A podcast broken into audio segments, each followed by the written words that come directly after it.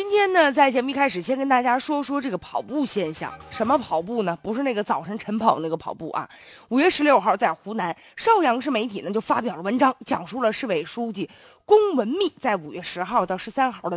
四天的时间里面，紧锣密鼓啊，就到中宣部啊、中组部啊、国家发改委等等九个部门跑动协调的内容和经过呀。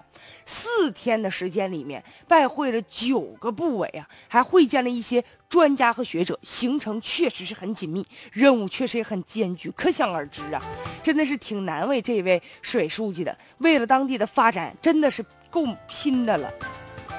但是这个事儿说完了之后啊，哎，也引来了舆论的再次的关注。关于跑步这一不太正常的现象，应该说跑步呢，对于争取国家部委的一些支持啊，通过上项目啊，促进地方的经济的发展，确实起到了一定的作用。但是呢，必须要看到的是，它所带来的问题也是显而易见的。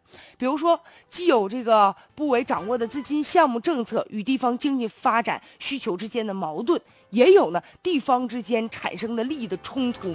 一方面呢，这个领导为了要出政绩，所以要赶快的想办法呀，要找关系、找路子呀。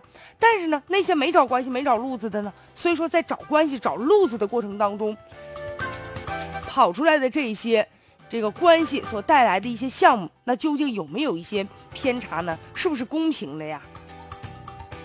现在有一些部委仍然不愿意简政放权，在重大的一些项目的决策上仍然有着亲疏有别，最终呢就会变成会哭的孩子有奶吃。所以面对跑步这样的现象，还需要花大力气进行整治啊。